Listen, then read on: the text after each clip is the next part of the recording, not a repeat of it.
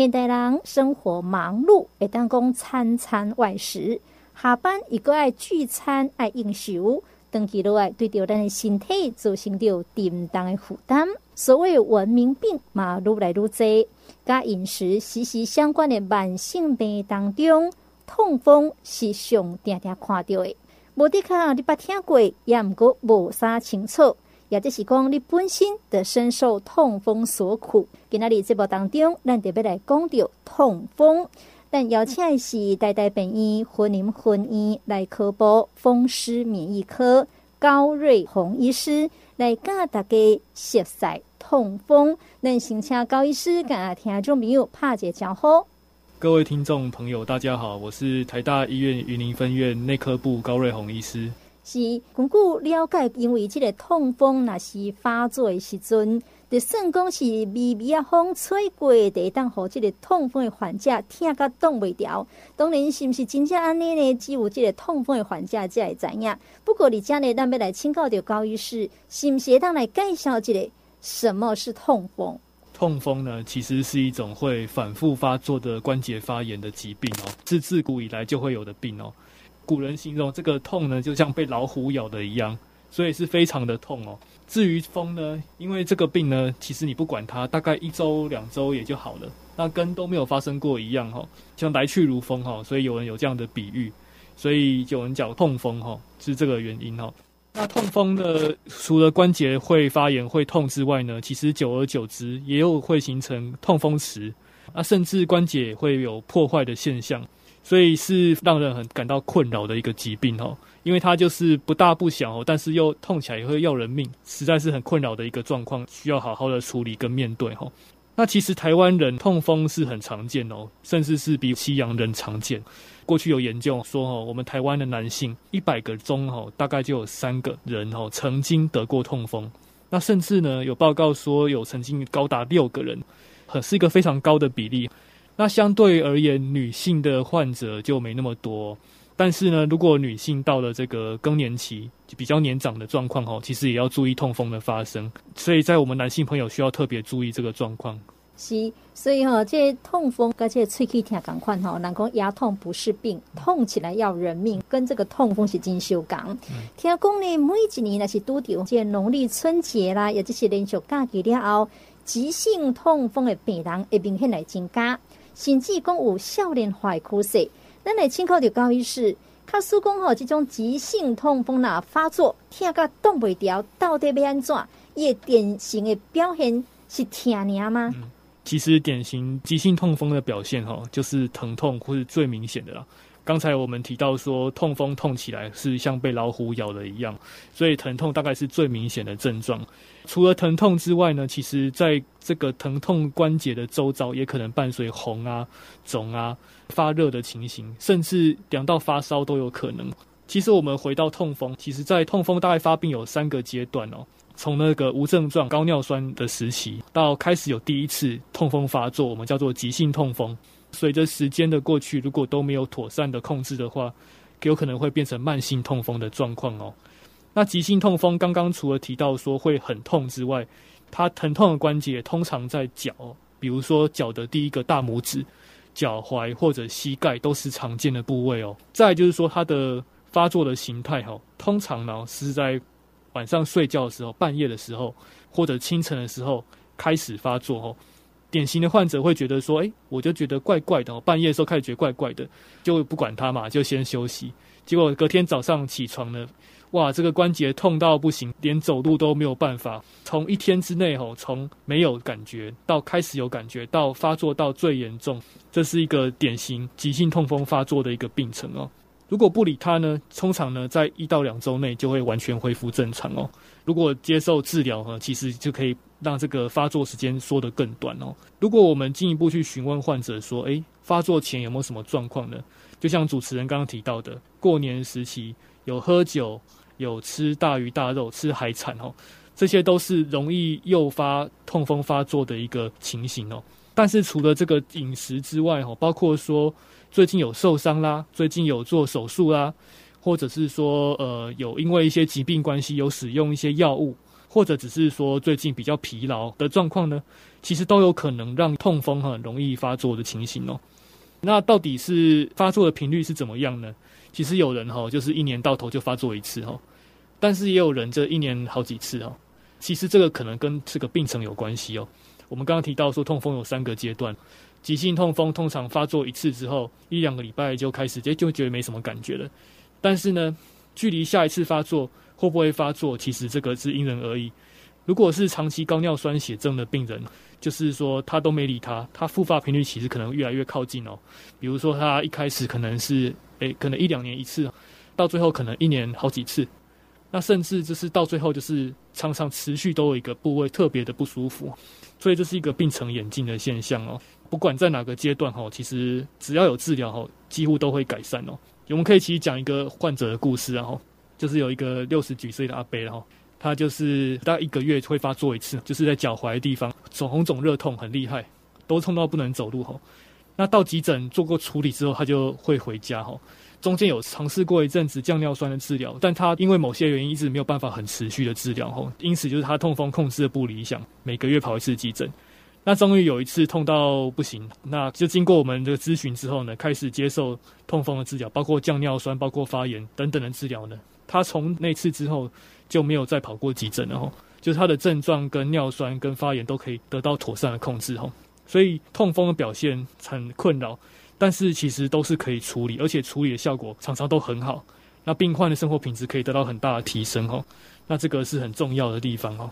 是，所以这个痛风一定爱做治疗啦。头多有讲到哦，这个急性痛风的典型表现。那什么情况下有可能为急性的痛风演变变成慢性的痛风？但你咱们请高医师来给听众朋友来解释一下。当然，有一个人常常听到的痛风时，头多高医师嘛有讲到。这痛风石刚真正是石头。好，这个痛风石哦，其实看起来就像石头一样。那通常呢，出现在就是我们慢性痛风尿酸都没有妥善控制的患者。那他在关节周遭，或是皮下，甚至在耳朵，可能就会出现一颗。那个一颗摸起来就硬硬的，看起来甚至会透过皮肤看到有点白白的样子哦。那个其实就是痛风石哦。那痛风石事实上并不是我们路上看到的石头哦。它实际上是尿酸在体内哦，因为尿酸浓度过高，它会形成结晶。那结晶慢慢慢慢长大，那看起来就像是一个像一个石头的样子吼。那我们叫做痛风石吼。那其实呢，从急性痛风到慢性痛风到痛风石是一个过程吼。那中间最重要就是尿酸有没有妥善的控制哦。如果急性痛风开始痛风发作之后，尿酸都没有好好的控制下来呢，它就会开始我们刚刚提到的。它的发作的关节可能会从一开始只会从脚的一个关节呢，开始演变成其他地方也开始有开始痛哦，比如说手肘啦、手腕啦、手指啊，甚至是其他，比如说像膝盖本来也相对少的地方也开始也会有吼。那甚至一次从一个地方变成好多个地方，比如说像我们前阵子有遇到一个也是一个患者吼，他因为住院的关系，那中间痛风发作。它的发作形态就是好几个手指的关节同时都有肿痛的现象，那这些都是慢性痛风的表现。那慢性痛风跟急性痛风比较不一样的是，它的特征常常就是每个人差异很大。因为急性痛风，我们刚刚提到说有特定的部位、特定的发作的形态，比如说就是一天之内到很厉害啦，一个礼拜后就会进步到几乎没症状啦。但慢性痛风并不是哦，慢性痛风常常就是平常就会不舒服。更不舒服的时候，就是可能关节肿痛会变得更厉害。那关节的部位，就是疼痛关节的部位跟数量也都不一定，所以常常造成病情判断上并不是那么容易的情形哦。因为关节会肿痛的病其实也很多，包括说我们提到说类风湿性关节炎、自体免疫造成的，或者说它可能是一个感染，或者是退化，这个判断上有时候并不是那么容易哦。但是如果有合并痛风石、长期高尿酸的病史，以前曾经急性痛风发作，这样的状况其实就是慢性痛风的机会是很大的。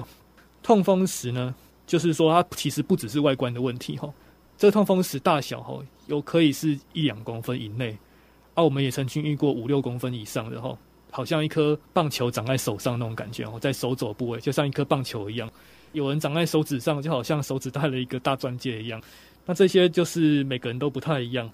但其实除了外观问题以外，其实也可能影响关节功能哦。比如说一个大的结晶卡在关节，就会影响关节的活动嘛。或者是说它痛风石头，它其实不止在那，只是一个在那边占据位置，它也会发炎哦。那发炎久了也会破坏附近关节的骨头，久而久之也会让关节功能丧失哦。这是都是永久的破坏哦。所以说，如果真的已经到痛风石的阶段，那更是要积极处理哦。那也是一样哈，我们刚才提到说，痛风不管哪个阶段处理都是有效，即使到痛风石也是如此哦。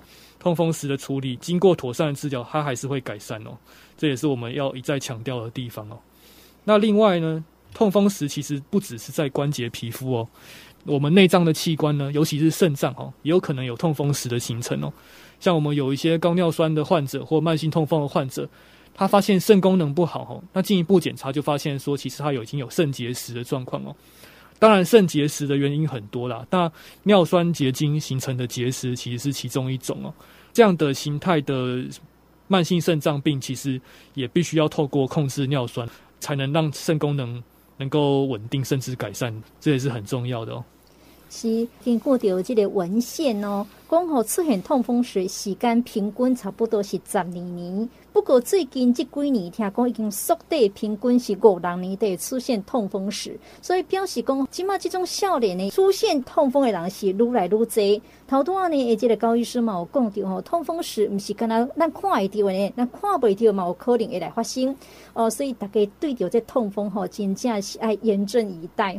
根据着这个江湖传言呐，讲每十个人当中都有一个人是高尿酸血症，而且大部分拢是查甫的哦。所以咱继续要来请教着高医师，这种高尿酸血症伊敢是痛风？其实高尿酸血症哦，并不等于痛风。高尿酸血症其实就是我们抽血的报告哈，看到尿酸这个数字超出了正常的范围。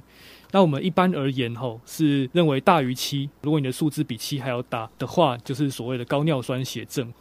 那高尿酸血症虽然不等于痛风，但是它跟痛风有很强烈直接的关系哦。通常尿酸的数值越高，高尿酸血症越严重的状况，发生痛风的风险也比较高哦。我们刚刚讲到，痛风其实是关节发炎的现象，所以也就是说，高尿酸血症。只有抽血有问题，其实没有感觉，但是到一个程度吼，就有一部分的患者会开始有关节发炎的现象，这时候叫痛风发作。那我们回到说高尿酸血症，其实这讲到高尿酸血症，就要提到说，那为什么会高尿酸吗？那然后先讲到尿酸是怎么来的吼，尿酸其实是我们身体一个代谢的产物哦，它是从我们所谓的普林代谢而来的一个东西，是一个正常的身体生理代谢的一个过程。代谢到成尿酸之后，理论上会从肾脏排出哦。所以，当我们这个身体代谢的产生的过多，排出的太少哦，或者是说吃东西吃进去的普林过高，这些都可能造成最后哦体内尿酸偏高的这样的现象哦，就会形成所谓高尿酸血症哦。那高尿酸血症呢，超出一个浓度，通常就是我们刚才讲的七啊哈，这样的状况下。它会在我们的皮肤哈关节呢，它会开始沉淀，造成一个结晶。那这个结晶在一些适当的状况下，就有可能诱发我们身体一个发炎的反应。那这时候病人的感觉就是红肿热痛哦。那这个时候就是所谓的痛风发作。所以我也刚才提到说，我们痛风发作有三个阶段，第一阶段就是无症状的高尿酸血症。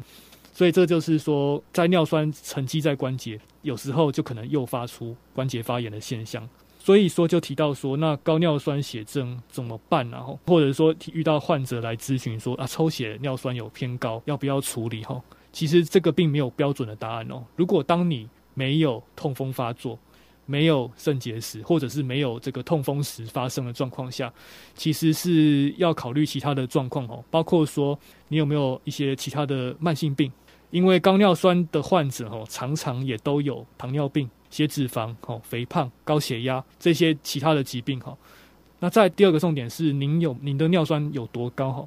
是大于七，比如说七点多而已吗？还是说已经大于九、大于十了？那这些都是非常偏高的数字。如果说您高尿酸合并就是说慢性病，刚才提到的高血压、糖尿病哦，甚至心脏病、慢性肾脏病，那其实就要考虑把尿酸降到正常哈。那第二个是说，当您尿酸已经过高了哦，比如说九或者十，其实也可以考虑把尿酸降到正常降下来哈。但是如果已经有高尿酸，不管多少哈，其实有发作过痛风哦，有肾结石、有痛风石，其实也建议也要把高尿酸降下来，降到正常哦。那降到正常是多少呢？一般来讲，如果有痛风发生的情形，其实要降到六以下。六以下就是说，至少不要让它再形成痛风新的结晶哦，甚至已经形成了结晶，可以慢慢把它溶掉，这样就可以预防下一次痛风的发生。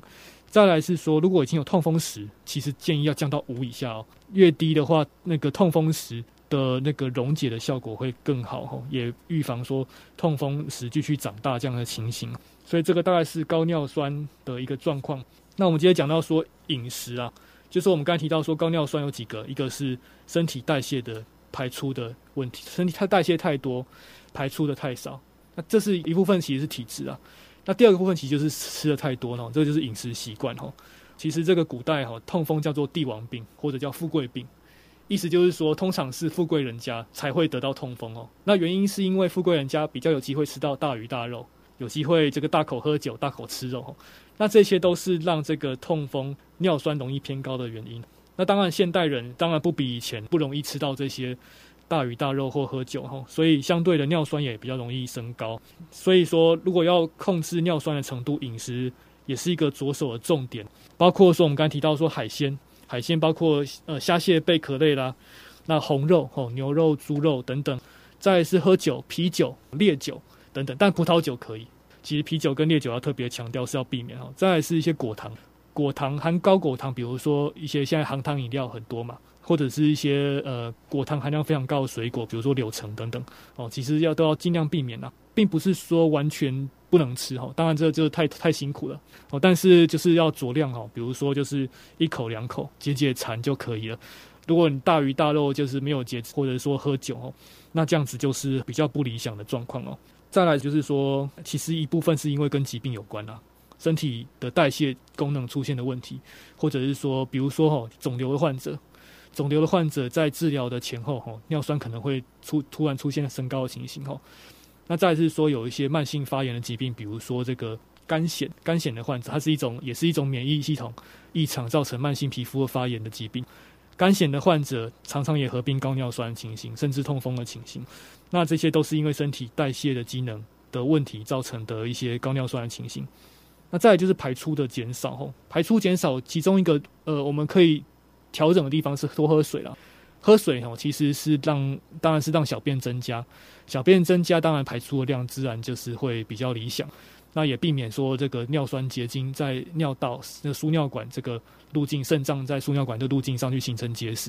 但是有一部分其实是跟你体质有关，也就是基因呐、啊，就说排出的能力其实也跟你的基因是有关系，所以也有研究发现说，那个我们遗传然后就是说一一等亲哈。如果一等亲有痛风，就是患者本人当然风险就更高了哈。所以这个都是我们可能没办法每个东西都是能够改变的啦。但是有很多还是我们可以改变的嘛，包括说饮食习惯的调整啊，比如说喝水嘛等等的哦，这些都是我们要去努力的地方啊。是，所以会造成到痛风的原因其实真济。头多年这个高医师嘛，一直讲到这个尿酸。有真济人会想到讲吼，若是听到痛风得想到哎呀，爱去验尿酸啦。所以咱继续要来请教到高医师，是不是当来介绍一个我们痛风的诊断？伊除了讲验这个尿酸以外，是不是爱照什么诶电工啦，照超音波等等？其实说尿酸的数值，在痛风发作当下，并不是判断的绝对的标准。我们痛风还是要依照这个临床的病史跟病人发作的情形。所以病人常常来诊间，就是说，哎，那个怀疑是不是痛风发作，有些关节疼痛的情形哦。这时候通常医师会询问一些发作的状况，就是我们刚才提到说，哦，比如说是发作哪个关节啦，从什么时候开始痛到什么时候啦，那发作的疼痛的程度啦，有没有用过什么药物啦，等等的哈，包括说之前有没有抽过血，有没有高尿酸的情形，去综合判断。那这些都是一个参考哈。其实最准的方法哈，是如果能够针对关节去抽出关节液去做分析。就可以确定是不是痛风。那怎么样确定呢？就是在关节液里面看到痛风的结晶。我们结晶非常有特色哦，是一个针状的构造，在显微镜下看起来就像好几根针排在一起哈。甚至会看到我们的白血球试着想要去吞噬它们，把它想要把它们吃掉，去把它消化掉这样子哈。所以如果能够在关节液在显微镜下看到这样的现象，就是能够确诊是痛风。至于说发作当下的尿酸，有时候会有一些判读上的干扰，比如说你在发作情形，其实有一部分患者尿酸反而是正常，所以常常是尿酸是等痛风急性痛风缓解之后再去做追踪，那个是比较有判读上的意义。但是有时候患者的病史，因为每个人状况其实有时候会有一些差异，部位啦可能不典型，发作的形态也不典型，这时候我们可以搭配说用 X 光、用超音波来看哦。那当然，X 光哈，如果能够看到一些关节上的破坏，其实都是代表说疾病的进程已经有一段时间了。因为我们刚刚有提到说，可能尿酸结晶的形成、痛风石的形成，会对周遭的骨头关节造成侵蚀，这些可以靠 X 光来做判读。所以判到 X 光上有侵蚀，当然可以说，诶，应该是痛风发生，但是其实表表示已经没有控制一段时间了。反过来说，疾病的早期，比如说你是第一次发作，很可能在 X 光上是看不到的问题的哈。这时候可以借助超音波的帮忙哦。超音波是比较不具侵入性，当然也不会疼痛。这时候他可以看到说关节面有没有一些尿酸结晶的沉淀，有一些超音波可以看到的影的一些影像可以辅助我们判断。但是它的准确率大概是痛风的患者有一半的人可以看到这样的异常。但是有如果有看到的话，基本上可以确定哈。但是也代表说有一半的患者其实是不见得有这样的异常的，所以也就是说它也是一个只是一个辅助啦。总而言之，通常就是要综合去判断是不是痛风。那我们刚才有提到说，其实呃痛风关节会肿痛的原因其实也很多，包括免疫疾病，包括说感染吼，甚至是退化都有可能。所以还是鼓励哈患者，如果说不确定或者是没有经过医师评估后。还是要先经过医师的这个看诊判评估，甚至要追踪，因为有时候当下只看一次哦，有时候不见得能够确定到底是什么问题。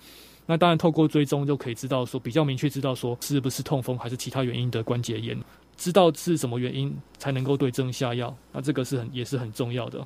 是，所以你的诊断卡是讲吼，无法度马上看出来，一定爱追踪啦。当然，咱一直咧讲吼，这个痛风听起来听讲非常的痛。但是咱若无法度神机妙算算讲伊到底什么时阵会来发作，所以有真侪病患呢，时时刻刻吼提心吊胆。这个时阵治疗真重要，所以咱继续要来请教刘高医师，你若真正得到痛风，要哪来做治疗？我们痛风治疗吼，大概依照患者的发作的那个级别，包括说急性痛风跟慢性痛风，治疗重点是不一样的。急性痛风就是我刚刚提到说，患者突然开始痛起来，关节有明显的发炎的情形。这时候是所谓的急性发作，就是或者说急性痛风的发作。那这时候处理的重点其实是把发炎控制下来。通常控制发炎，我们会使用包括说消炎止痛药物，或者一点点低剂量的类固醇，或者是搭配秋水仙素，这些都是可以呃有效而且能够快速改善患者发作症状的药物哦。那其实呢，有些患者很能忍耐哦，他就是忍一忍也就过去了，通常就是一周以内。就会好，但是有针对发炎去做治疗，其实可以把这个会疼痛的期时间能够缩短哦，也能够比较快恢复一个正常的生活。这是急性痛风哦。那慢性痛风其实重点就完全不一样哦。慢性痛风通常就是说慢性或者慢性期了哈，重重点是要针对尿酸做控制哦。高尿酸是痛风的根本，所以针对尿酸治疗才是治本的一个治疗哦。那我们高尿酸刚刚有提到说，一部分其实是饮食摄取高普林的食物过多，啊，一部分是身体的代谢产出比较多，一部分是排出的能力减少。吼，当然，其实我们能控制的，刚刚提到饮食，其实是一个很重要的重点。其实一个很重要，所以我们就反复在提醒，包括说烈酒跟啤酒、含糖饮料，如果有种餐后配一杯饮料的，那这个就要特别注意，或者是在一些内脏红肉。鱼类、海鲜等等，这些都是含高普林的食物。那另外包括说干香菇、紫菜，这些其实也是要注意的东西哦。以往也会听到有人说这个豆类啦，其实这个反而是还好吼，其实并不是需要特别去避免吼。那其他包括一些海参、海蜇皮，那这个也算海鲜，但是这是可以吃的。其他的常见的水果，咖啡啦、茶啦、红酒，其实都是可以酌量的使用，都是可以安心的使用。另外呢，如果患有喝牛奶的习惯，其实也可以鼓励可以多喝牛奶哦。其实都是对于这个痛风跟尿酸控制是有帮忙的哦。那除了饮食之外哦，其实还有很多很重要哦，比如说，如果同时已经有过重的情形，腰围过大的情形哦，这个是要来好好控制体重哦。再来就是说，有没有运动的习惯呢？其实也建议说，患者要保持一个运用运动的习惯，比如说一些有氧运动。再来是说，有没有呃喝够水，有没有喝够呢？因为水喝够了，你小便排得多，自然尿酸的排除效率也会比较好，也可以预防肾结石的发生哦。其实这都是整体要一起考虑的。但是也要提醒，就是我们患者吼，就是说，这些患者会很不想要吃药。当然，这个都可以理解，因为正常谁会喜欢吃药呢？但是其实我们饮食控制是有个极限的哦。我们通常有研究指出，哈，这个饮食控制呢，搭配生活习惯调整，大概就是下降一啦。也就是你本来是八，可以降到七；本来是七，降到六。哈，但是如果你本来是九或者十呢，那这样你其实再你再怎么努力，其实不见得可以能够降到正常。我们说七以下，甚至六以下。所以，一旦类似这种情形的患者，其实我们都会建议还是要搭配降尿酸的药物来做使用。降尿酸药物治疗效果是很好的，它的作用其实就是我们刚刚提到，让小便排出的量能够增加。那透过药物的帮忙呢，其实可以把尿酸更有效的控制在一个我们认为比较适合的标准哈。比如说，有痛风发作的人要六以下，有痛风史的患者要五以下，这样的数字是比较理想的。那另外，患者也常常询问啊。诶，最近控制都不错，可不可以停药了？其实哈，那就是要回到说，为什么当初会高尿酸嘛？为什么会痛风嘛？当如果我们已经尝试过饮食调整了，常常如果控制的还不理想，就表示说一部分其实是我们身体的体质相关哦。这有时候也不是说不够努力的问题，而是就是说我们体质上可能没办法让尿酸。到一个正常哦，那就会让我们的患者哦常常容易痛风发作哦，这时候就可以透过药物来做帮忙。所以说，如果当药物的效果很好，治疗的浓度都保持在正常，这时候去停药的话，是不是就可能让我们尿酸回到之前不正常的状态呢？这是我们患者需要去思考的问题。然后，那当然你回到不正常状态，也当然不代表说百分之百就会发作，但是有时候就是有这样的风险呢。那这个也是我们患者也需要去考虑的问题哦。是，所以头拄仔高医师甲听众朋友讲到，不管是急性的痛风，也就是慢性的痛风，要哪来做治疗，当然上盖重要。尿酸的治疗才是治疗的根本。所以听众朋友告诉讲，你若即马有咧做着痛风的治疗，一个药啊吼，袂使乌白停，一定要遵照着医生的医嘱哦。头拄仔高医师甲听众朋友讲到，不管是痛风的诊断，也就是痛风的治疗。咱嘛一直咧讲着这种痛风石，听讲痛风石本身并未痛，毋知是毋是真正？假使若是未痛，敢有需要处理？啊嘛，常常听人讲，因为痛风石去开刀，所以咱请教着高医师，什么情况下爱来开刀？其实痛风石它其实是冰山的一角。我们刚刚提到说，高尿酸，长期高尿酸会让结晶沉积在关节哦，这个结晶慢慢长大，就是我们肉眼看得到的石头。肉眼看到石头，是不是代表说只有那个部位有呢？其实不是哦。表面上看到一颗，但是在比较深处，关节深处或者韧带的周遭，哦，其实也充满了这些小小的、比较肉眼看不到的尿酸结晶。所以，当我们如果说尿酸没有好好的控制到正常，你这时候去开刀把那个最大颗的切掉，其实不用多久，很快它就会长回来。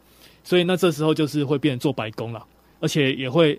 多冒了一个伤口愈合这样的风险，因为有时候通常长尿酸石头的地方，哈，痛风石的地方有都有一些发炎的情形，哈，这时候你去开刀，其实都有可能影响到伤口愈合，或者患者我们有其他慢性病，高血压、糖尿病，哈，都有可能让愈合更不理想。那有时候就是甚至是就是开个刀，伤口不好，甚至还感染，那就得不偿失。那什么时候真的需要开刀呢？其实开刀都是不得已的情形，通常是比如说哈。关节已经被破坏了，一个石头在那边造成严重的变形，或者疼痛很厉害，或者是关节已经都不能动了，甚至是已经压到神经或者合并感染，那这时候才不得不去开刀。当然，开刀还是有成功的可能性，但是前提其实都是要把尿酸控制在正常哦。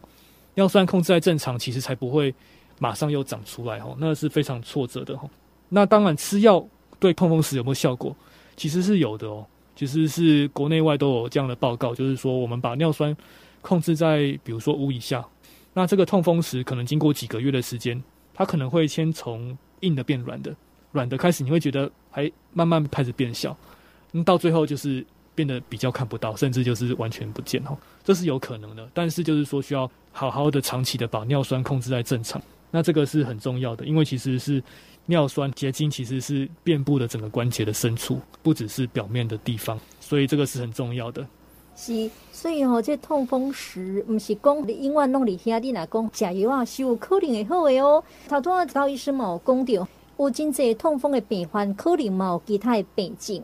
啊，定定听人讲，尤其是有痛风的患者，医生拢会甲讲吼，你这个腰子状况你得爱注意哦。